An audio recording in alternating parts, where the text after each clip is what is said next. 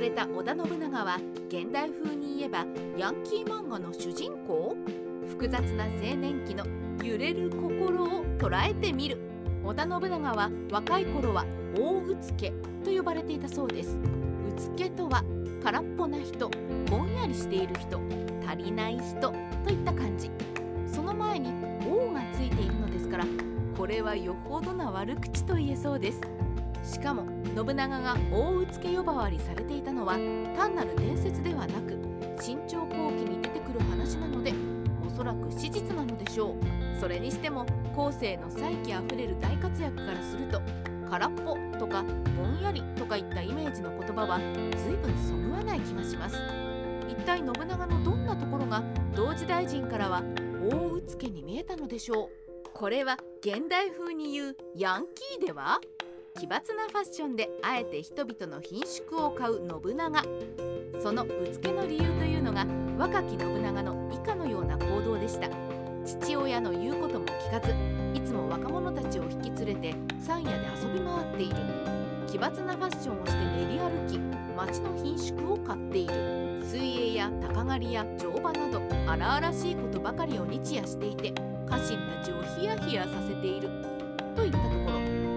ですがよく見るとこれは空っぽとかぼんやりとかいった話ではなくむしろエネルギーがあり余っており本人も制御できていない少年の行動に見えます。まして信長の父織田信秀は一代で尾張の国の有力大名にのし上がったこれまた戦国時代を代表する英雄の一人。その父親の偉大さに反発するように日夜若者たちの集団を引き連れて暴れ回っているとすればもしかするとこれは現代でいうヤンキーのようなキャラクターだったのでは？あるいは若者たちのリーダー格として生きていたその姿。ヤンキー漫画の主人公格のようにも見えてきます。複雑な青年期の心の表れ？父親の葬儀に冷たかったその態度。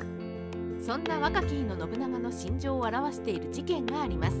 父親の織田信秀が亡くなった時。信長はその葬儀にいつものような奇抜な格好のままで現れ将校をぶん投げて帰っていってしまったそうです。この態度の悪さに小高診断はひどい跡取りだとますますがっかりしたとされています。ですがこれもヤンキー漫画的なした感情の発露のシーンと考えればなんだか納得もいく話ではないでしょうか。信長なりに父親である信秀に対しては尊敬と憎悪とが入り混じる複雑な思いを抱いておりその感情が葬儀における奇抜な行動として出たのではないでしょうか。不遜な態度というよりはとても複雑な男としての感情の爆発のようにも見えます。鬱屈した感情をぶつけられる父親像をしろ義父に見出した斎藤道山との不思議な関係。若き信長の複雑な青年としての心を表すような事件は別の場面にも見られます。これは後に妻として迎えることになる濃姫の父斎藤道山と初対面した時のことです。この時信長はいつもの奇抜なファッションで登場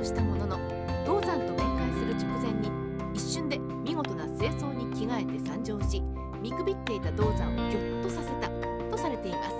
これ以降道山は織田信長のことをただものではないと見抜き娘を嫁に与えた上にさまざまなところで助けを出してやるようになります。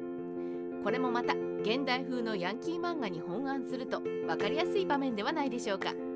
ヤンキー漫画の主人公が有名会社の社長令嬢と近づきになった。その社長が娘と結婚したいというそのヤンキーと会ってやってもよいと舐めた感じで言ってきた。そこでいつものような奇抜な格好で面会に行きつつ直前で突然ビシッとした背広に着替えて相手の社長を驚かせた。社長にたちまち見込みのある小僧だと気に入られ娘の結婚を認めてもらえた。それどころかこの寄付からは以降いろんな場面でピンチの時に助けてもらえる関係になった。まとめ。斎藤道山と信長の関係は複雑な父と子の関係？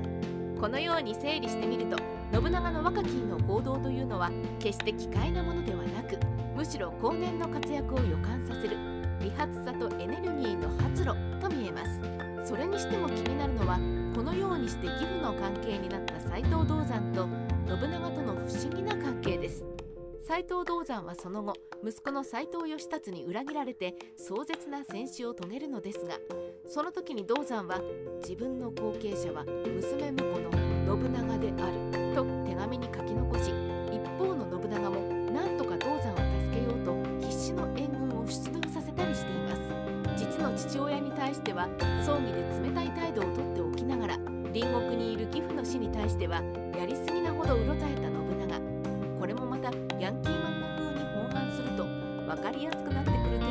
でしょうか？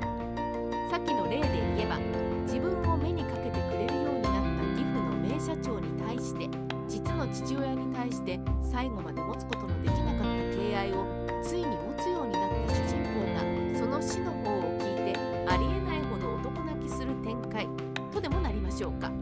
戦国時代ライター八代の独り言。このように本案すると謎めいた信長の若き日の行動原理も分かりやすくなってくるのではないでしょうか。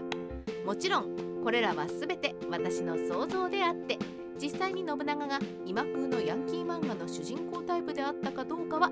実際に会ってみない以上分かりませんが。